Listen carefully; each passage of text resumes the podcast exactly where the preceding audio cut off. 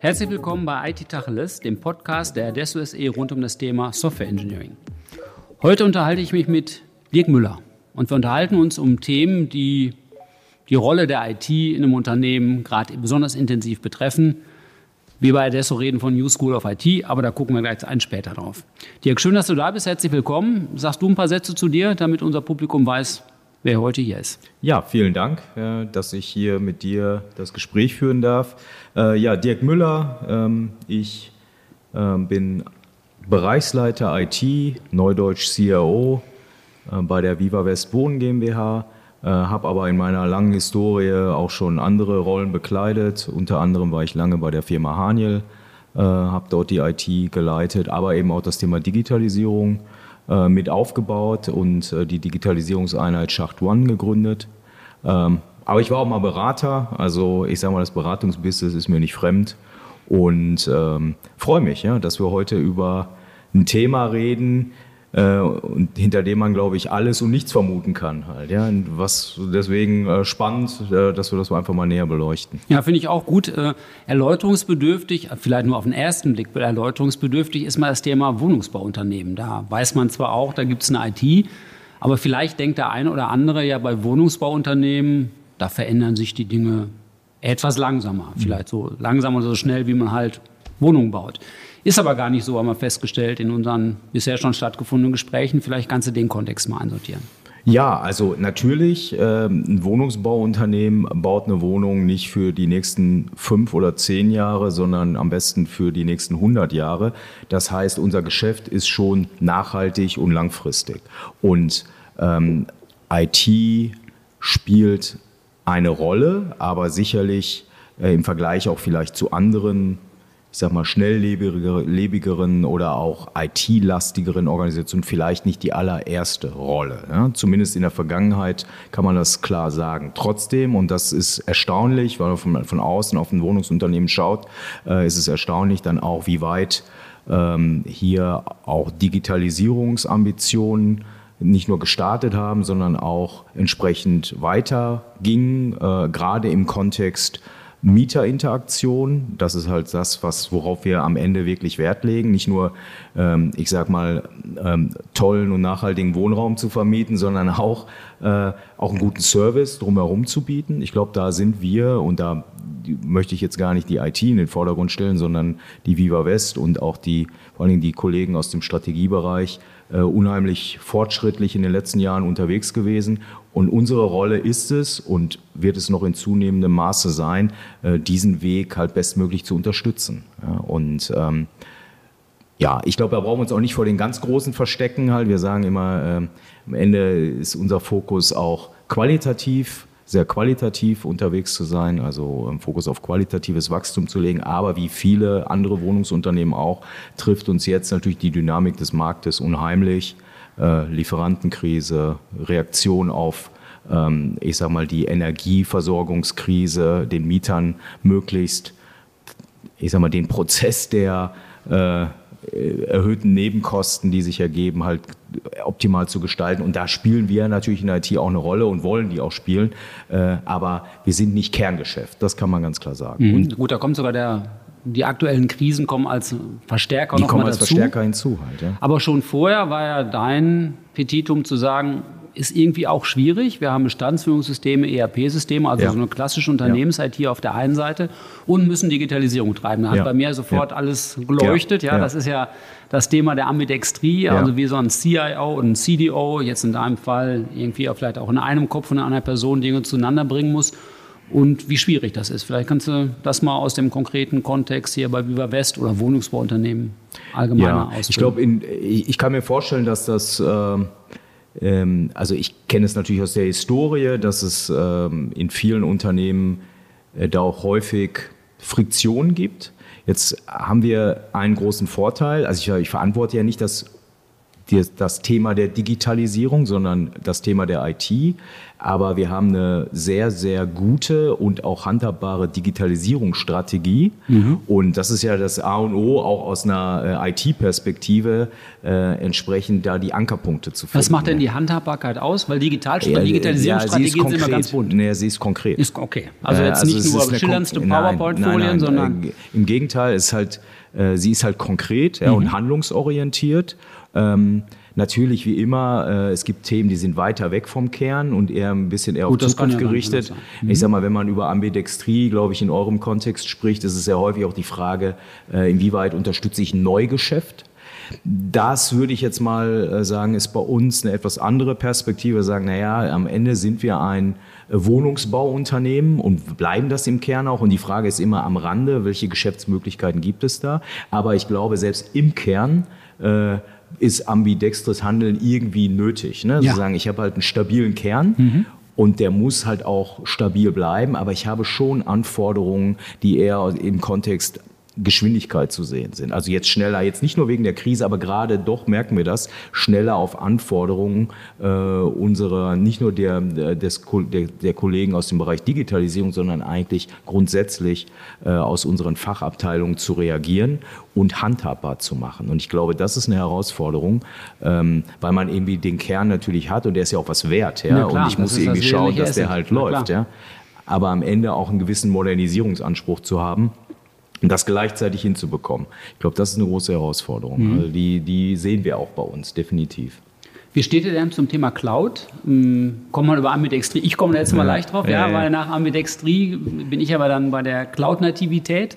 Äh, aber vielleicht erstmal allgemein die Frage der Cloud. Mhm. Ihr habt viele Systeme noch on-prem laufen. Ja, ja. Hm, Gibt es da eine Strategie zu oder eine Richtung, in der, von der du denkst, in, in die es sich entwickeln soll? Ja, also ähm, jetzt bin ich in meiner, natürlich auch ein bisschen aus einer Vergangenheit sozialisiert, die sehr stark ähm, äh, die Cloud favorisiert hat. Wir haben das jetzt hier nur in eingeschränktem Maße bisher genutzt. Ähm, jetzt sind wir uns, glaube ich, einig, dass, wenn wir über Cloud reden, nicht unbedingt über äh, Lift and Shift, wir schieben alles, was wir haben, irgendwie die Infrastruktur von links nach rechts halt, ja, dass wir das nicht äh, wirklich erstmal im Fokus haben aber schon mehr die Möglichkeiten, die hinter, sag mal, ihr sagt ja auch cloud-natives Denken ja, mhm. stecken, eigentlich zu sagen, naja, es hat eigentlich am Ende mit Flexibilität, Agilität, Geschwindigkeit im Allgemeinen zu tun. Also ja, im Rahmen unserer neuen IT-Strategie äh, werden wir das Thema Cloud ähm, stärker nicht nur nutzen, sondern das eigentlich als Teil, so, wenn man so will, als zur Architekturvorgabe machen, sodass eigentlich man sagen kann, ähm, Cloud, warum denn nicht? Ne? Also die Frage warum ist immer, ja, warum denn nicht? Das ist die, also es gibt vielleicht auch gute Gründe, warum nicht, äh, mhm. aber die muss es erstmal geben. Mhm. Und ich glaube, wir tun gut daran, auch erstmal unseren Kollegen aus den Fachbereichen äh, zu erklären, ja, äh, wie eigentlich unsere Philosophie dort ist, weil in der Vergangenheit war sie ja nicht so und ich kann ja auch nicht erwarten, zu sagen, nur weil ich jetzt komme und sage, ja, das ist, muss alles irgendwie, am besten machen wir Cloud. Das war in der Vergangenheit eher weniger und das ist ja auch, gibt ja auch kein gut und falsch oder richtig mhm. und falsch. Ähm, aber ich glaube, das muss erklärbar werden. Ne? Warum? Ne? Und ich glaube, da äh, habt ihr, glaube ich, ein paar ganz gute Ansätze, so wie ich es so gesehen habe, zu sagen, naja, es geht eben auch um die Denkweise. Ne? Also geht, geht 80, 20, Geschwindigkeit. Ne? Also nicht, nicht den goldenen Henkel an jede Lösung zu packen, nur da, wo es wirklich absolut notwendig ist. Ja, jetzt könnte man aber auch denken, ich nehme den Einwand mal direkt mit rein, weil dem einen oder anderen Zuhörer, Zuhörerin geht das bestimmt durch den Kopf zu sagen, naja, Wohnungsbauunternehmen ist jetzt doch ein stabiles und kontinuierliches Geschäft. Mhm. Klar, da kündigt mal Mieter und dann auch mal ein paar mehr zu einem Zeitpunkt. Aber so dringende Skalierung von Systemen und schnelles Provisioning, also all das, was man sich so von Cloud mhm. verspricht, mhm. ist auch zumindest an der Schnittstelle nicht so unbedingt erforderlich. Und du ja. sagst, warum Cloud nicht, muss man die Frage stellen. Fair, finde ich, ich finde das eine gute Frage, aber man muss natürlich auch fragen, ja, warum denn jetzt Cloud? Ja, ja vielleicht ja. ist dass man eine Anwendungsdomäne, wo man wenig unmittelbare äh, Treiber dafür hat. Ja, ich glaube, der Treiber kommt eher äh, vor dem Hintergrund der Managebarkeit von Architektur. Also zu sagen, okay, wie kann ich vielleicht teilweise monolithische Systeme äh, strukturierter nach außen öffnen, um zum Beispiel Services, die wir unseren Mietern bieten oder die halt auch unsere Dienstleistungsgesellschaften, die zu uns gehören, irgendwie besser, besser nutzen können. Also ich glaube, das hat damit stark zu tun. Ich denke, Architektur, äh, Microservices und alles, was dahinter steckt, ja, das sind ja natürlich auch erstmal nur Schlagworte, ähm, die, das spielt Cloud einem in die Hände. Ja, so würde ich es mal formulieren, weil die Interoperabilität zwischen den Systemen halt, sag ich mal, in der Regel okay, also Punkt, äh, strukturierter ja. möglich ist. Mhm. Aber na klar, also ich sag mal, ich, ähm, ich würde es ja auch eher so sehen, wenn ich neue, wenn ich Entscheidungen für neue Systeme treffe, dann muss ich aus einer Architekturperspektive da drauf schauen. Und dann spielt Cloud auf jeden Fall eine wichtige Rolle, zu sagen, okay, ich brauche dafür einen Architektur-Governance-Ansatz, der mir halt ermöglicht, äh, vielleicht auch beide Welten natürlich miteinander ähm, zu verheiraten, weil wir ja auch natürlich viele Assets haben, die erstmal jetzt nicht in der Cloud sind. Aber vom Prinzip her bin ich der festen Überzeugung, dass das ein Weg ist, um auch einen gewissen, würde ich sagen, Betriebsaufwand, ja, der so mit dem Betrieb monolithischer Systeme etc. einhergeht, ähm, auch reduzierbar ist. Aber es ist jetzt auch erstmal am Ende ein, ein, Weg, den man gehen muss und ähm, der auch erstmal erarbeitet werden muss. Mhm. Dritter Aspekt der New School of IT ist die Orientierung an Daten, mhm. die Entwicklung datengetriebener Systeme. Gleicher Vorbehalt fast wieder, oder? Wohnungsbauunternehmen hat jetzt so viel Daten ja. vom Mieter auch nicht. Nee, aber nee, vielleicht zukünftig ein bisschen mehr, ja, wenn man. Vom Mieter, da sind wir natürlich sehr, sehr äh, penibel. Ne? Also das Thema Datenschutz spielt bei uns eine extreme Rolle und äh, ähm, genau, also Daten vom Mieter, da gibt es halt so viele Vorbehalte, die halt irgendwo auswertbar sind. Natürlich haben wir Daten von unseren Mietern bezüglich unserer Vertragsbeziehung. Na klar. Ja, ich glaube, die Fantasie ist da eher, wenn wir über Gebäudedaten und andere Fragestellungen reden, zu sagen, was, was können wir eigentlich zur Gebäudeeffizienz durch Daten äh, beitragen? Äh, wie können wir natürlich, ich sag mal, auch unsere operative Exzellenz entsprechend durch datenbasierte Entscheidungen vielleicht unterstützen? Aber das ist so ein Thema, ich weiß nicht, wie euch das geht. Also da brauchst du schon die richtigen Use Cases. Ja, so, ja, also das ist immer das Gleiche. Sagen, ja, das also Daten ja, sind das neue Gold, ja, oder das Öl oder wie auch immer. Auf halt, der Ebene, meine feste Überzeugung, auf der Ebene sollte man überhaupt gar nichts starten, was irgendwie Kosten verursacht, ja. weil das ist sehr unspezifisch. Man muss zumindest mal einen ordentlichen, eine ordentliche Vorstellung haben. Da darf ein bisschen Fantasie bei sein, aber man muss dann schon auf eine Idee kommen, was man damit an Anwendungsfällen und Services ermöglichen kann. Hm, aber über das Thema Gebäudemanagement ja. und Zugriff auf Sensordaten hat man ja noch mal eins unabhängig von den mieterorientierten Geschäftsprozessen, die eine Rolle spielen können. Ja, und das ist, da, da geht es vorwiegend darum, die nicht zu monetarisieren, sondern eher zur, ich würde mal sagen, äh, Optimierung äh, der Gebäudeeffizienz beizutragen. Halt, mhm. ja? Also da glaube ich schon dran, dass durch, äh, ähm, ich glaube, dass da auch vielleicht eine gewisse, durch gewisse künstliche Intelligenz, äh, Auswertung von Sensordaten, zumindest mal Entscheidungen zum Beispiel zur Betriebsführung oder zur Heizungssteuerung oder zur, überhaupt zur Auf, Aufarbeitung von ähm, Energiekennzahlen da enorm zu beitragen können. Ich meine, das gewinnt natürlich gerade momentan unglaublich an, äh, an ja, Gewicht. Ja? ja. Und äh, das wäre sicherlich was, äh, was man sich mal näher an, anschauen könnte. Wenn man auf die drei Aspekte guckt, also die Ambidextrie, das cloud-native Denken und die Orientierung an datengetriebenen Systemen, dann ist das natürlich schon eine Menge von Einflussfaktoren auf eine mhm. eingeschwungene IT. Ich habe ja. das jetzt so kennengelernt aus unseren wenigen Vorgesprächen, aus deinen Schilderungen, dass du sagst, du hast eine effiziente IT, eine motivierte Mannschaft. Mm, aber da sind jetzt schon viele Veränderungen, die auf die einstürmen.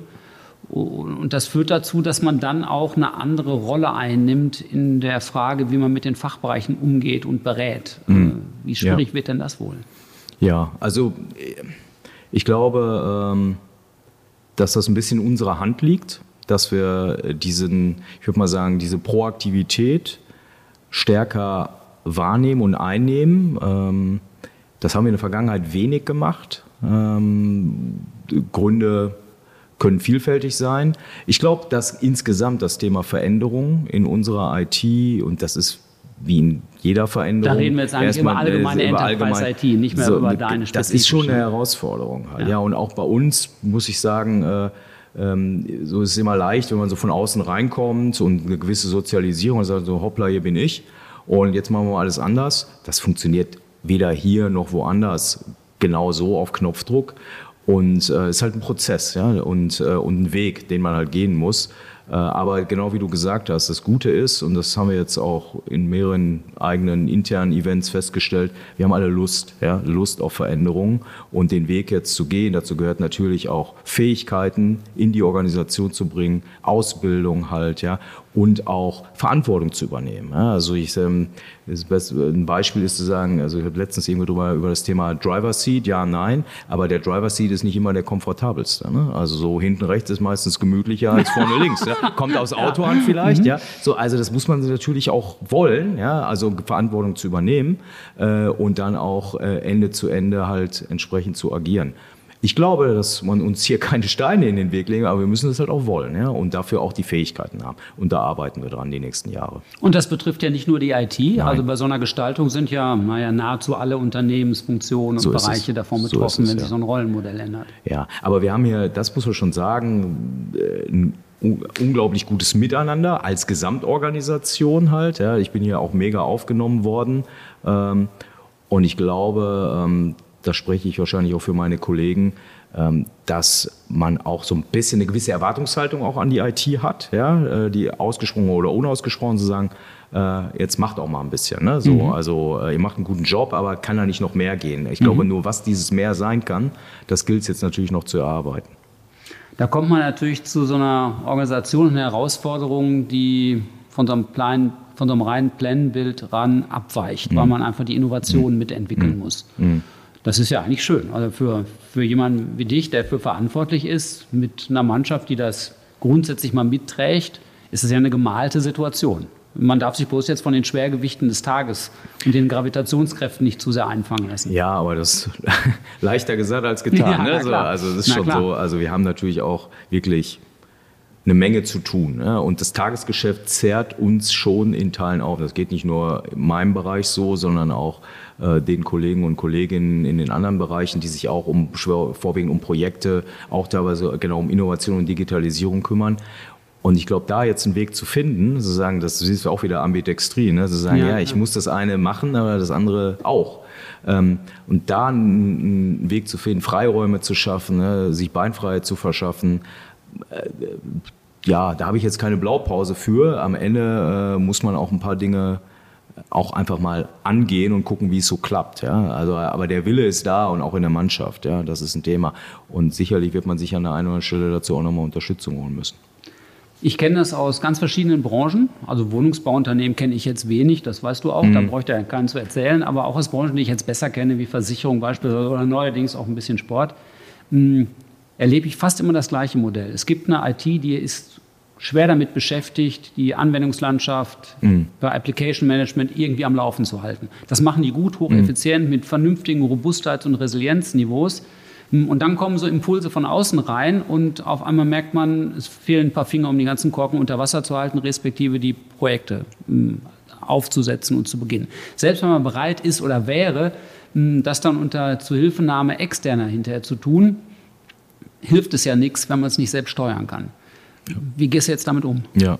Ja. Weiß, fiese Frage, weil ja. hat gar keine eine richtige Antwort. Ja, ja aber du stehst aber nur am Ende ist es, äh, am Ende ist es ein Kompetenz- und Kapazitätsthema. Ne? Also erstmal sich zu überlegen als IT, welche Rolle kann und soll ich denn überhaupt im Unternehmen spielen? Ne? Also das ist so, sich jetzt halt irgendeine Rolle, eine Rolle zu begeben, die eigentlich nicht zum Unternehmenszweck auch passt äh, und den Kontext äh, irgendwie negiert, ist auch nicht richtig. Aber ich glaube, jede moderne IT äh, hat eine gewisse äh, ich sag mal, Proaktivität und, und äh, braucht eine Handlungsfähigkeit, äh, nicht nur auf der, ich sag mal, Reaktionsbetriebsseite zu agieren. Und wie kriegt man das hin, äh, sich auch mit den neuen Themen auseinanderzusetzen, sei es jetzt hier Automatisierung, RPA, äh, fange ich nicht von AI und so weiter an. Ne? Mhm. Ähm, ähm ja, äh, am Ende äh, die bestehenden Mitarbeitenden auch auszubilden, ja, denen die Chance geben, äh, also die, die auch richtig Bock haben, sich weiterzuentwickeln, also auch Entwicklungspfade aufzuzeigen,